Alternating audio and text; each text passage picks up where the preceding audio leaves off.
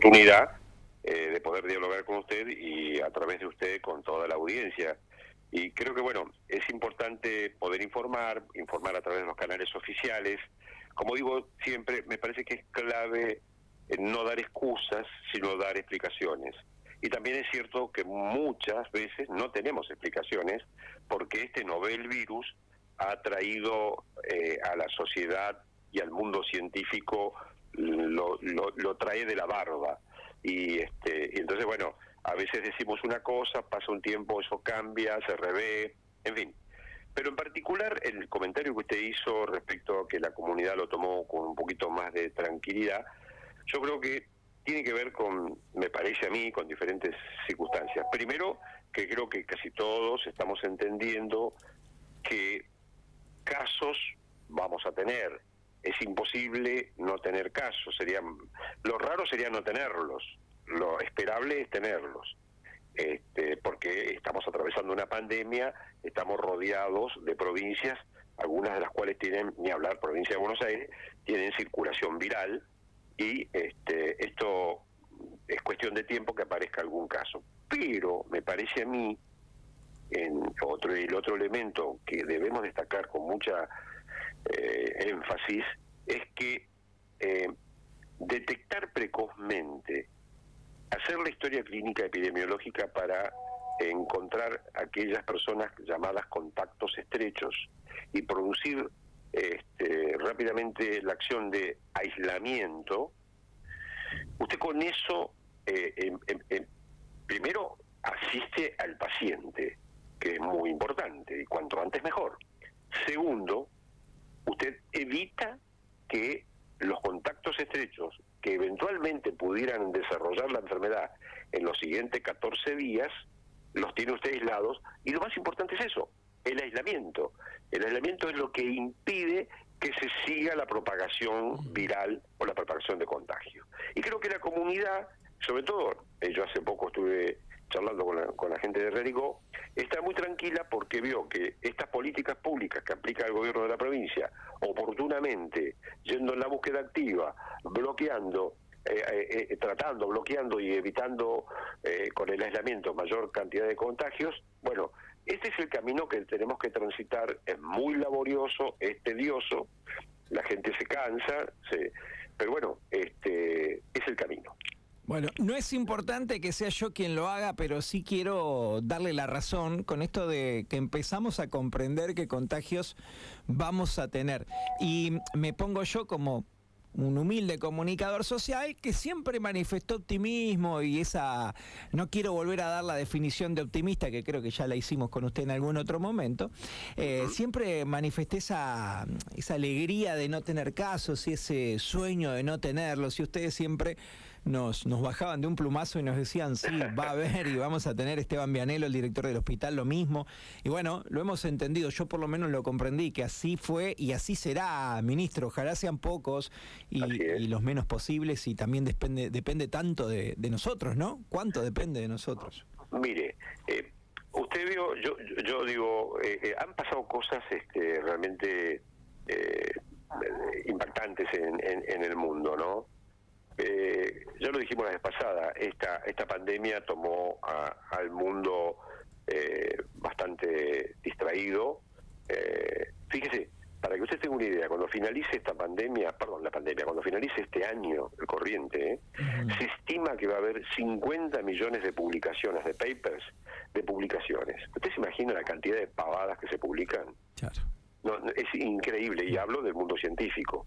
O sea, salimos de eh, la discusión eh, serena eh, y silenciosa, diría yo, de los laboratorios y los ámbitos académicos para que nuestros científicos estén discutiendo a través de los medios, radio, televisión, este, qué sé yo, pues, redes sociales. Y esto no le hace ningún favor a, a la gente, no le hace ningún favor a la comunidad. Más aún, yo diría, la Organización Mundial de la Salud hay que rescatar por lo menos que se, les dijeron, tuvieron la valentía de hacerlo, pero un día dijeron una cosa, el día siguiente dijeron otra.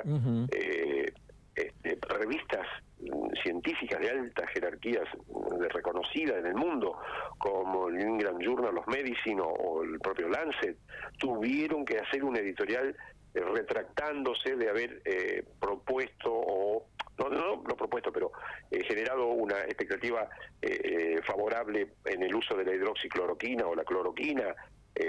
bueno, como verá, este, esto ha, convulsionado al mundo de las ciencias que está trabajando a, paso redoblado en la búsqueda de soluciones que no aparecen este, tan fácilmente y que en realidad se necesita tiempo. trágica y tristemente es así. Se necesita tiempo para el diseño de trabajos, mm, para el diseño de trabajos que tengan vigor y vigor científico, que tengan fundamentos. Pero sí hay cosas que ya aprendimos. Sí hay cosas que ya aprendimos y a mí me parece que eso sí debemos usarlo porque son herramientas poderosas. Como por ejemplo, cuando nosotros hablamos de aislamiento social, eh, la gente dice, tengo que respetar dos metros de distancia como mínimo, ¿no? ¿Cuál es la razón por la cual tengo que hacer eso? Pues bueno, la razón ya la tenemos muy clara. La principal fuente de contagio para el para la continuidad de esta pandemia es eh, el contagio interhumano. No es que usted no se pueda contagiar de un objeto contaminado, pero es la menor probabilidad de que usted se contagie. La mayor probabilidad la tiene por el contacto entre humanos. Es una cosa que ya no hay ninguna discusión. Eh, por lo cual, paralelamente a ello, usted dice, bueno, hay elementos singulares que son súper propagadores, como por ejemplo en un ámbito cerrado meter 50 personas para festejar los 15 de la niña. Yo sé que la mamá y el papá soñaron y planearon esa fiesta de 15 años. Bueno, yo tengo que decir, les tengo que decir, aconsejar, bueno, quédense tranquilos, festéjenlo el año que viene, pero van a tener la posibilidad de festejarlo. Pero colocar 50 personas como un elemento singular super propagador, con que uno solo esté infectado, infecta a otras 50 personas, digamos que no son personas en solas, usted infecta 50 familias, usted tira por la borda todo el trabajo que se hizo durante todos estos meses. Y en este caso particular de La Pampa, en el caso particular de La Pampa, el gobierno ha liberado, usted coincidirá conmigo, más allá de eh, los resultados, ha liberado progresivamente casi todas las actividades comerciales. Eh, algunas lamentablemente porque requieren de este íntimo contacto humano o una densidad de población muy muy grande en un lugar chico, el resto ha sido liberada, no perdamos ese beneficio. Y eh, yo creo que e, ese, eso hay que verlo desde esa forma. Este, y entonces lo haremos con más convicción todos. Eh, ¿Por qué el uso de las mascarillas? Mire, yo siempre lo digo, yo fui uno de los que en, el verano se oponía al uso de las mascarillas. no, es que me oponía eh, fanáticamente, yo decía, no hay evidencia científica que muestre beneficio. Pues bueno, llegado el invierno, y ya sabiendo que otros países cuando viene la influenza, como el caso Japón, todos utilizan mascarilla, o un gran número de ciudadanos usan mascarilla, este, y eh, ya sabiendo qué pasó en, en, en, Praga y qué pasó en, en otro en Eslovenia creo que fue, este, donde demostraron una verdadera reducción del, del, contagio a través del uso de mascarillas. Bueno, ya hay evidencia científica que apoyan el uso de las mascarillas. Bueno, ¿me entiende? Todo esto tiene un porqué y lo tenemos que usar. El lavado de manos, este, está claro que eh, son las únicas herramientas que vamos a tener en la medida que no tengamos la vacuna. Bien, con lo que mm, usted comentaba, ministro, de, publicaciones científicas y revistas especializadas y gente que, se ha preparado, em, es para hacer un paralelismo con, con, los economistas muchas veces, ¿no? Eh, que nos dicen, ni siquiera es una crítica, porque la verdad que mi capacidad de conocimiento no me da para hacer una crítica formada, pero digo, es como el economista, ¿no? Que a veces te dice una cosa o aquel que te dice otra y termina siendo algo totalmente diferente. Qué difícil es incluso cuando eh, se equivocan hasta los que saben mucho, ¿no? Qué, complejo es, es, es saber y, y, no quiero caer otra vez en las redes sociales, que es un tema que sé que a usted le, le, molesta bastante, pero digo qué bárbaro porque leemos a, gente, a tanta gente terminante, con, con opinión formada del virus y de un montón de cosas, y vos decís, che, pero hasta los tipos que estudian hace 40 años se equivocan, ¿con qué facilidad le opinamos? cuando somos otra cosa, mecánico, qué sé yo, periodista deportivo, eh, tenemos una bicicletería, qué, qué bárbara. bueno, hice una mezcla de cosas, pero que... no, no, está bien, yo, pero yo entiendo dónde apunta usted. Yo, a ver, no, no, no por contradecirlo, yo para aclarar también, ¿no? Porque yo trato de ser muy sincero en todo lo que digo. Eh, eh, este, yo no es que, que a mí me molesten las redes sociales, a mí, yo, al contrario, yo creo que las redes sociales son una cosa... Eh, que no solo que vino para quedarse, yo creo que es, eh, digamos, es una democratización del aprendizaje, la información, yo creo que es una maravilla. El problema no es la herramienta, el problema es quien usa la herramienta. Y, este, y en este sentido sí tengo una mirada crítica. Y comparto con ustedes, yo jamás me atrevería, a ver, no, no, no digamos una cosa tan taxativa.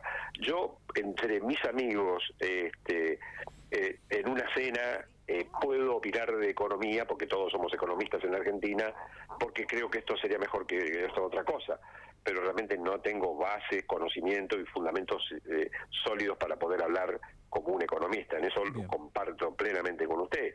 Del mismo modo que todos somos ahora epidemiólogos, infectólogos, todos sabemos de políticas públicas en salud, es una maravilla. Este, eh, pero bueno, sí, usted, yo comparto con usted que hay gente que hace comentarios este, ¿por qué mienten? ¿Por qué no hisopan no sé quién? No, no, no, ni mentimos ni dejamos de hisopar. Hisopamos a quien hay que hisopar. Una cosa es un estudio epidemiológico en búsqueda activa del virus en una población de riesgo y otra cosa es hisopar a cualquier persona porque se me cruza por el, que, lo tengo que hacer. Este, em, el recurso debe ser bien utilizado permanentemente. Nosotros creo que tenemos eh, el gobierno ha hecho un, enorme esfuerzo para que utilicemos más recursos en, detección precoz y sigue con avanzando en esas estrategias. Así que en ese sentido yo diría que los ciudadanos debemos estar tranquilos. Este, pero a mí lo que me, me preocupa de las redes es cuando se estigmatiza, cuando se señala a un señor que se enfermó, este, como yo dije una vez, parece que estamos en el medioevo, que queremos quemarle la casa. Una locura, ¿me entiendes? totalmente. Este, eh, eso, eh, eso es lo que me irrita de las redes, no las redes en sí mismo, porque a mí me parece una herramienta estupenda, lo que me parece peligroso a la gente que lo usa. Eh, y como usted dice, todo el mundo opina de todo. sí, es, cierto. Yo sé el término redes y en realidad es quienes escribimos en las en ellas y... Sí, sí, somos, somos los que usamos las herramientas. Claro, tal, cual, como tantas otras cosas. O como ocultarse en un seudónimo y, digamos y maltratar a una persona que, que por el lugar que ocupa circunstancialmente en su vida está expuesto. Eh, yo soy, yo ya me acostumbré a eso y, le digo sinceramente, a veces me agreden en las redes, dicen cosas que no me gustan, porque a nadie le gusta eso, pero como que me acostumbré y, no le doy trascendencia, porque yo sabe que pienso que cuando alguien me agrede de esa forma sin conocerme, eh, habla mucho peor de él que de mí. Entonces me quedo tranquilo, no es que me conformo, sino que me quedo muy tranquilo pensando que esa persona eh, no merece que yo me preocupe por las cosas que dice.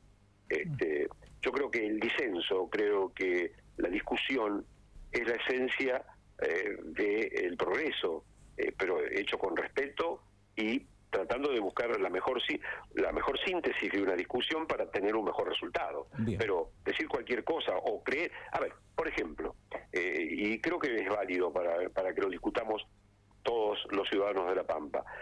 Si este, digamos, eh, esta situación de pandemia, tenemos que convivir con este virus un año más, dos años más, no sé, no sé qué tiempo. Es posible, todo es posible. ¿Usted cree que podemos tener eh, cerrada toda la actividad? No, vamos a tener que vamos a tener que convivir con este nuevo patógeno, como hemos convivido en toda la historia de la humanidad con diferentes patógenos. La diferencia, eh, la diferencia hoy es que la pandemia se transmite como un partido de fútbol, minuto a minuto, este, durante todo el periodo. Eh, entonces esto cambia mucho. Eh, más allá de la severidad de la pandemia. Pero yo le quiero recordar a usted, por ejemplo, el año pasado Estados Unidos reportó por neumonía e influenza 80.000 muertes. Este, no son pocas. Hoy lleva 112 mil muertes, creo un poco más. O sea, recién están superando la mortalidad habitual de las neumonías y no, no se comunicaron eso, no, no se comunica día a día.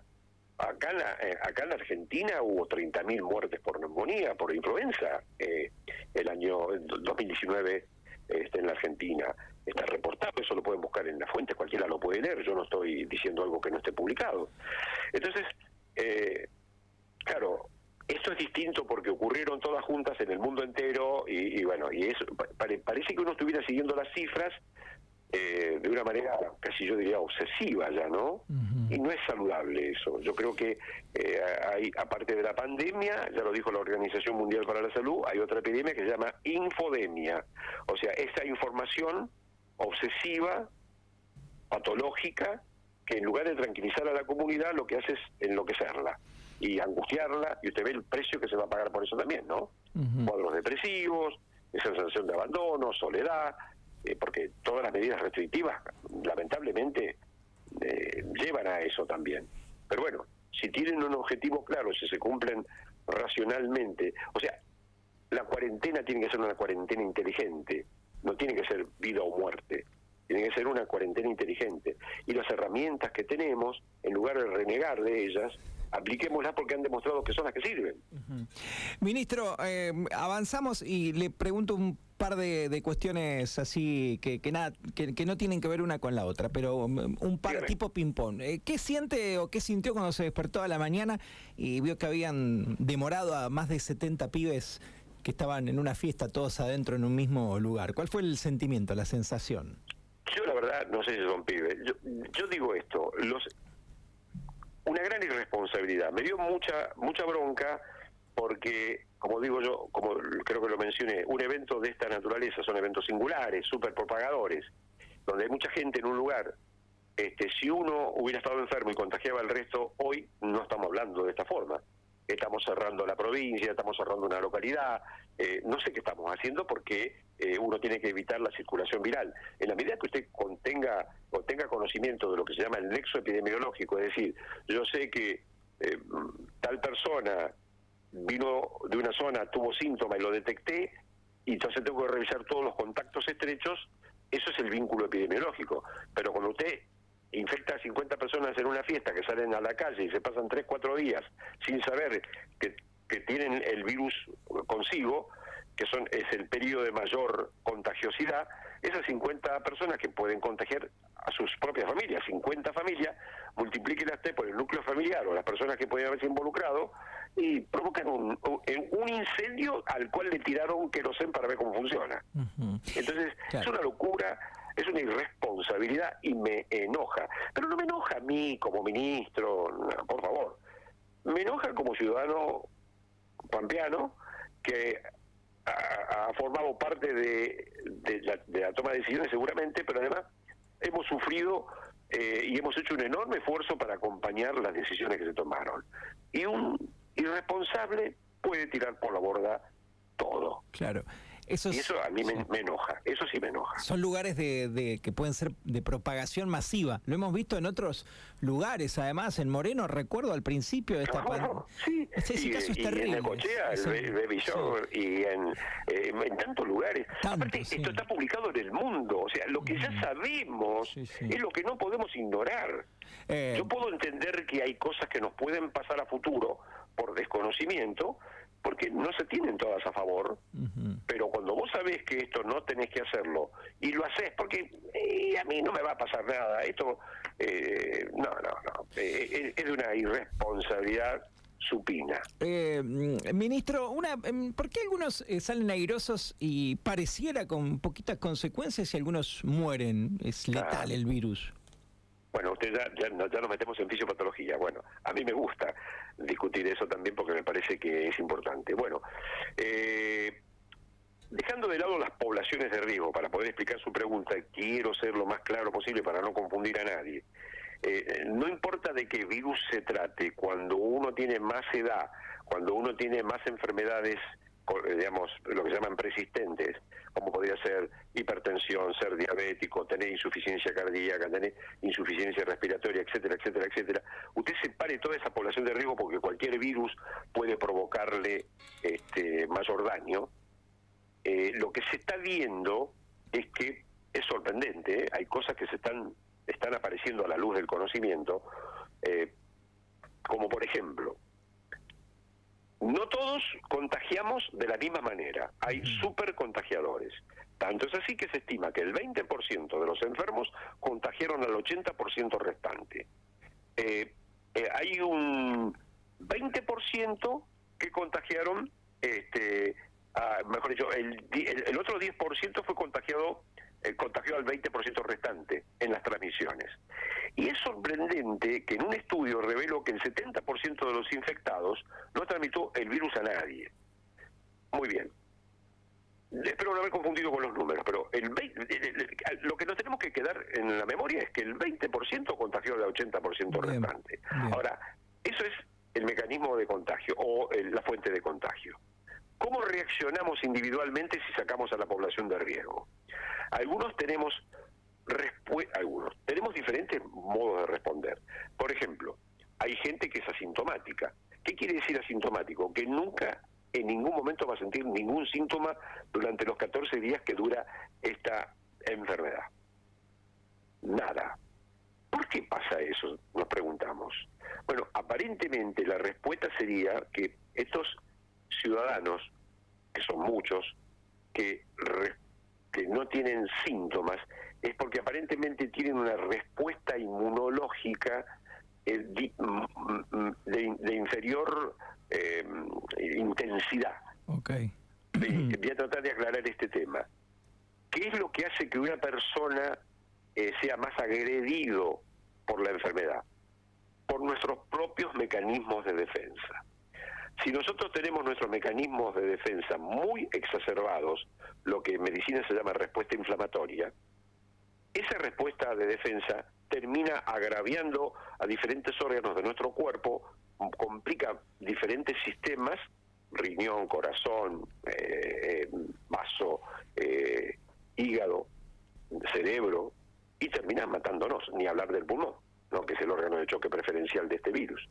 Entonces, tenemos la fuente de contagio ya detectada, que es interhumana la más importante y que hay supercontagiadores. Y ya tenemos el conocimiento de que algunas personas tienen una respuesta, llamémosle, exagerada en el mecanismo de defensa que hace que termine agraviándose a sí mismo.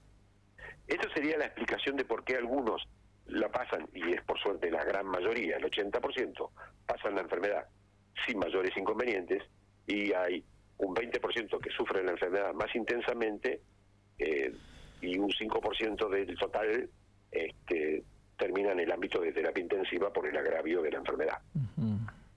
No sé si fui claro en la respuesta, pero tiene que ver con el mecanismo de cómo, cómo, cómo nosotros nos defendemos frente a la agresión. Bueno, en eso es parecido también a otras eh, enfermedades, ¿no? Claro, eh, la cuestión de, la reserva de defensa que cada uno tiene, que a veces también, bueno, no, no, no me voy a ir de tema porque le quiero preguntar dos o tres cosas, pero digo, también tiene que ver a veces con la con el modo de vida, con la alimentación, ¿no? Por eso le dije, yo, yo, yo, traté de, de, Estoy de acuerdo con usted, sí, sí, claramente es así. Yo lo que le quise decir a ustedes, separemos la población que usted sabe que cualquier cosa lo va a, agravar mucho más porque tiene una enfermedad previa. Tal cual. Yo, yo traté de, digamos, de, mm, apuntar a igualdad de condiciones. No tengo enfermedades previas. ¿Por qué una persona se enferma más con el virus que otra?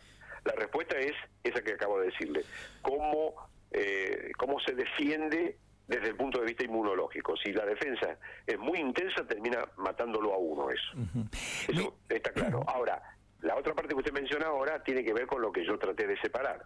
Es decir, si usted es un fumador, eh, si usted, eh, digamos, em, come en exceso, bebe en exceso, em, es un hipertenso que no se cuida, y bueno, ahí ya este, usted se ofrece al virus de una manera diferente, con mayores debilidades.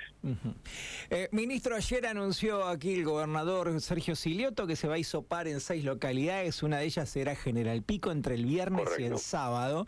Hasta ayer a las 12 del mediodía todavía se estaba definiendo con la municipalidad y el Hospital Centeno dónde se iba a hacer. Eh, ¿Ya se ah. sabe dónde? Yo eh, no, no, no, tuve tiempo, con toda franqueza, de comunicarme con, con este con mi director del hospital.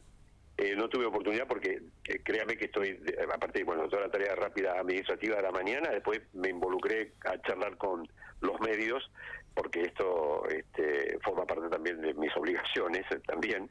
Este, pero más allá del lugar, que no sé si ya lo tienen definido o sinceramente no lo sé, este, yo creo que tiene que buscar un lugar cómodo, eh, lo están haciendo, un lugar que sea amplio para poder eh, mantener bien bien la distancia social cuando se dé la charla informativa, porque lo más trascendente siempre es la charla informativa, donde usted se saca un montón de dudas eh, por, de acuerdo a la tarea que usted hace y al protocolo que está elaborado para la tarea específica, usted tiene la oportunidad de plantear sus dudas, tiene la oportunidad de decir por qué hay que hacer esto y no esto otra cosa. En fin, eh, eh, para mí es mucho más trascendente. Lo que se habla que luego el hisopado, que no deja de ser un dato menor tampoco, es muy importante, porque el hisopado va en la búsqueda activa del virus en población seleccionada como población de riesgo, ¿me entiende?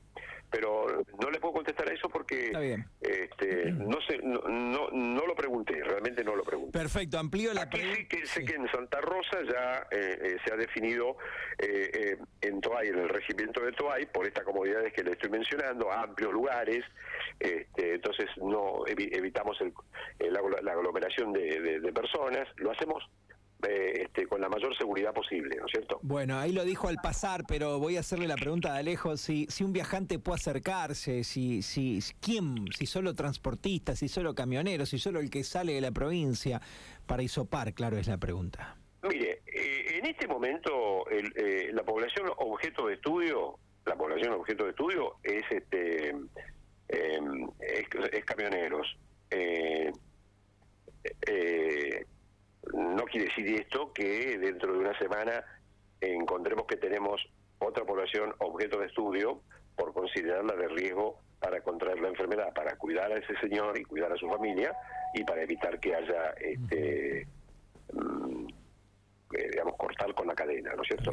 Eh, pero tiene que ir la gente que es convocada, porque si no, empezamos también con el riesgo de superponer muchas personas en lugares que no tenemos espacio. Claro, está bien. Y, donde además podría haber algún factor de riesgo. Perfecto, ministro. Exactamente. Eh, eh, eh, yo digo, la distancia, el distanciamiento social, evitar concentrar gente en lugares pequeños, el tener mal ventilados los lugares, todas esas cosas que hablamos todos los días que parecen, ya que la gente se aburre, el uso de la lavandina, lavar las manos, usar alcohol en gel. Bueno, muchachos, a ver, hasta que no aparezca la vacuna no tenemos defensa. Y pensar, pensar en lo que se llama defensa de escudo o barrera de barrera de rebaño, eh, se necesita que se contamine el 70% de la ciudadanía.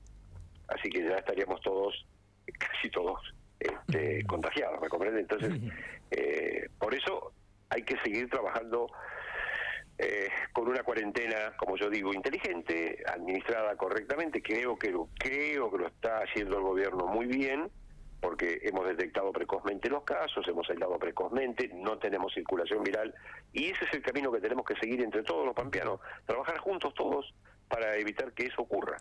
Eh, mm, ¿Cómo se explica, si es que lo puede explicar, Catamarca? ¿Cómo se explica el caso Catamarca? ¿Tiene algún tipo de explicación? No, no, yo la verdad que eh, hay, alguna explicación uno puede arriesgar, pero uno no va, lo que yo voy a decir está sujeto a opiniones, no, no. Esto más o menos, a ver, más allá, más allá de que yo ahora voy a tratar de explicarle porque puedo hacer un, paralelismo. La provincia de La Pampa tiene algunas ventajas respecto a otras provincias que tienen mayor número de casos. La provincia de La Pampa es una provincia muy extensa con una densidad poblacional pequeña. Entonces, eso es favorable. Si usted mira Catamarca, Catamarca eh, tiene, eh, eh, digamos, zonas muy poco habitables y muy difícil de, muy difícil de acceso. Entonces em, tal vez ellos no tienen eh, solo pueden o deben controlar transporte terrestre. Tienen si usted lo compara yo con Ciudad de Buenos Aires provincia de Buenos Aires o propio Río Negro que tienen que han tenido turismo eh, mucho más difícil controlar, porque el virus, eh, este, digamos, es como, como querer tener el agua en la mano, es imposible, es muy escurridizo. Entonces, yo creo que la, ventaja que tiene Catamarca tiene que ver con su situación demográfica y su condición geográfica. Este, no hay magia, acá no hay magia.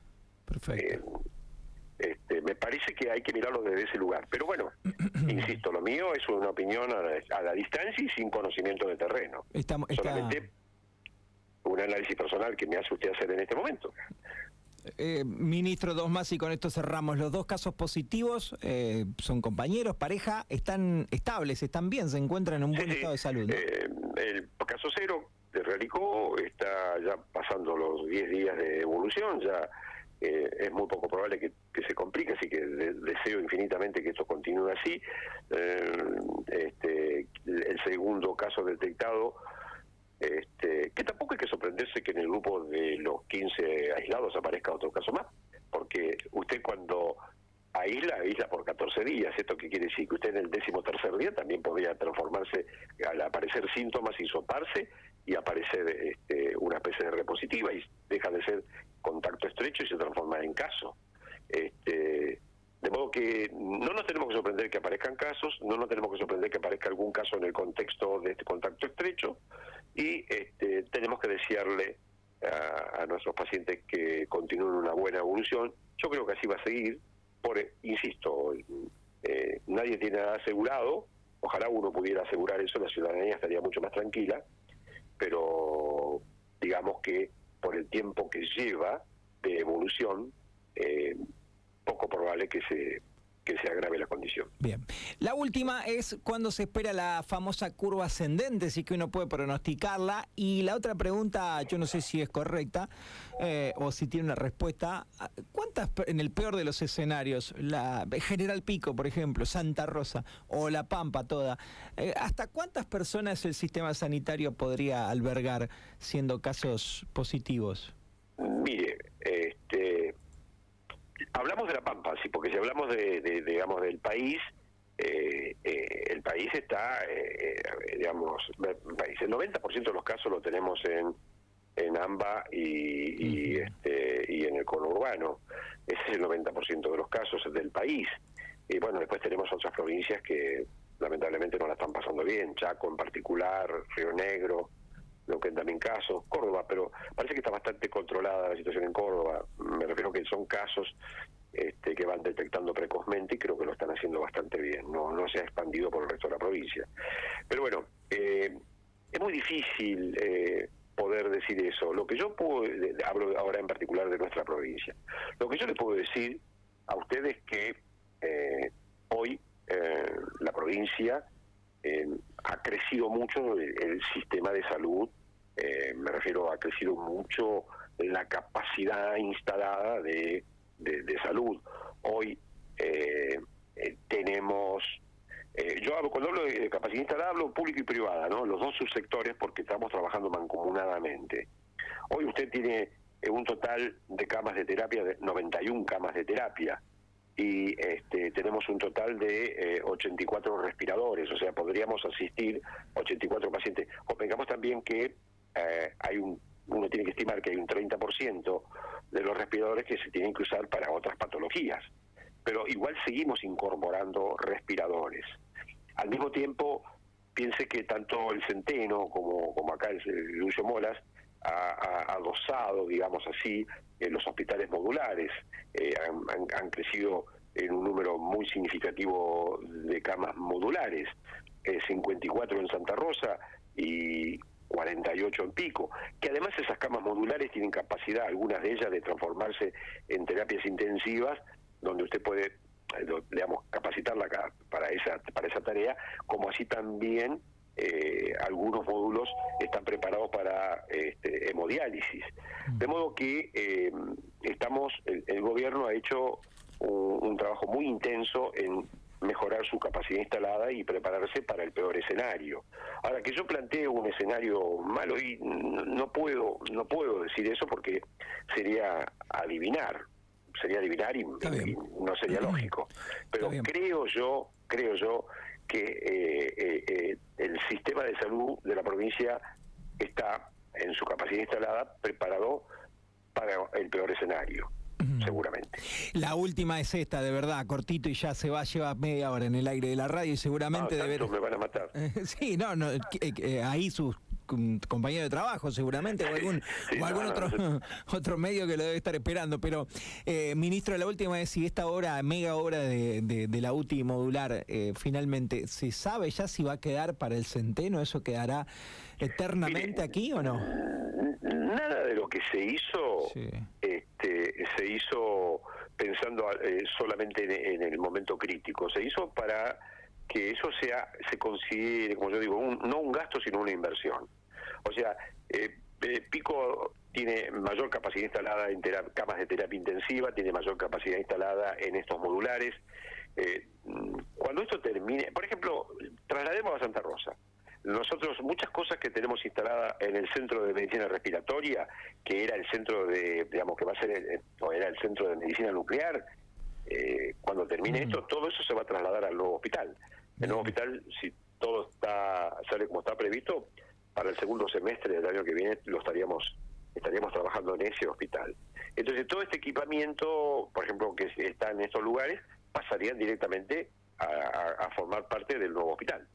Del mismo modo, en el Centeno discutiremos con los equipos de salud este, todas las posibilidades que nos brinda este, eh, los modulados. Así que, eh, y el equipamiento y todo. Y, y, que seguimos, ¿eh? Este, Nación nos está aportando también y nosotros seguimos trabajando para fortalecer todo el sistema de salud. Perdón, Siempre en este contexto de pensar más en una inversión que nunca.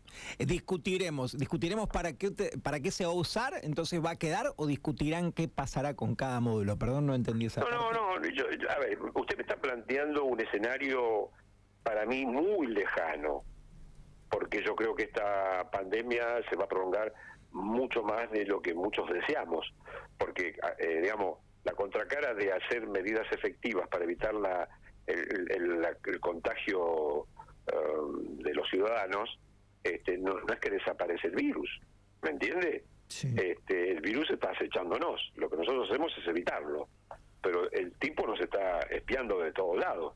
Entonces esto se prolonga. Entonces usted me está haciendo, me está planteando qué vamos a hacer con los modulares cuando todavía no terminamos esta esta, esta pandemia. Claro, yo quería este, que, que, me dijera que quedaban acá, en pico, para siempre. ¿Usted quiere que, usted quiere que yo como ministro le diga que no me pienso llevar ningún modular, eh, ningún respirador? Exactamente, para ninguna localidad. Se lo prometo, se lo prometo. Yo, personalmente, Rubén Cobas no lo va a hacer. le tomo la este, palabra. No, no, no, yo creo que, al contrario, yo creo que vamos a seguir trabajando junto con mis amigos de Pico, eh, con la mejor inteligencia que ellos pueden poner también. No, es que nosotros solamente sugerimos, ellos nos sugieren muchas cosas, eh, tienen ustedes un equipo de salud muy consolidado, este, por supuesto, ojalá dentro de no mucho tiempo usted me esté discutiendo conmigo por qué el módulo tal se usó para tal o cual cosa. Mire, ¿sabe qué? El champán lo pongo yo. Le tomo la palabra por segunda vez entonces.